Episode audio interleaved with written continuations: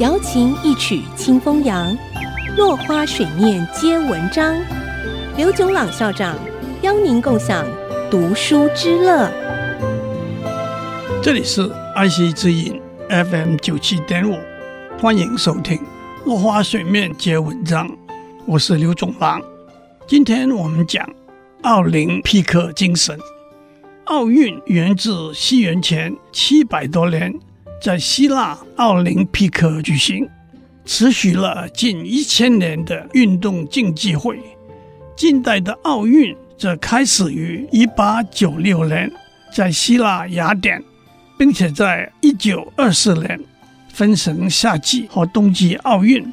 以二零零四年夏季奥运为例，参加的运动员大约有一万一千人，参加的国家超过两百个。法国教育家顾拜旦·男爵被认为是近代奥运的创始人。他所阐述的奥林匹克精神是，在奥林匹克比赛中，最重要的不是输赢，而是参与；就像在生命里，最重要的不是胜利，而是打拼；就像在战斗里，最重要的不是征服，而是打一场漂亮的战。具体的奥林匹克精神，就是追求和谐的过程。公平的结果和崇高的目的，其中崇高正响应了奥林匹克的格言：更快、更高、更强壮。但是，应该如何确保过程的和谐与结果的公平呢？第一，运动比赛必须有一套严谨的游戏规则。举例来说，高尔夫球比赛里头，球的大小和重量。都有规定，正式比赛时不能携带超过十四支球杆，不许乘坐代步车。球若打到无法挥杆的树林里或掉入水池里，怎样继续比赛和应得的惩罚都有明文规定。棒球比赛里，球棒的长度、重量和粗细都有规定。正式比赛时，不能使用铝棒或软木夹心的球棒，三振出局和四坏球保送都有清楚的规矩。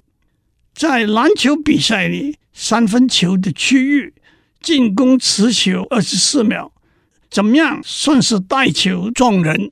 怎么样顺势挡人前进等？这些游戏规则都经过详细讨论，是大家共同接受和遵守的。可以修改，但是不会轻易修改。第二，运动比赛要由裁判来规范，让运动员按照游戏规则进行。然而，游戏规则只是条文，人的主观判断不可避免，因此裁判必须经过专业训练，保持独立和公正。譬如在溜冰比赛里头，指定动作。是否合乎技术规定？棒球比赛里头，什么算好球、坏球？怎样算是投手犯规？篮球比赛里，什么叫妨碍中篮？虽然都有明文规定，还是要靠裁判临场主观的解释和判断。第三，运动比赛要由评审决定最终结果，这里可能会有两种不同的情形。像高尔夫球、棒球、篮球和赛跑等运动项目，胜负的结果是由绝对的数字来决定，没有人为评审的问题。但在溜冰、体操、跳水和拳击这些运动项目，最后的结果需要由评审的判断来决定。溜冰、体操、跳水有技术评分，也有艺术评分。拳击赛里，选手被打倒，裁判数了十下还爬不起来时，那是明显的被打败；否则要靠场边三位评审打的分数平均来决定胜利者。因此，评审也必须有高度专业的训练，绝对的独立和公正。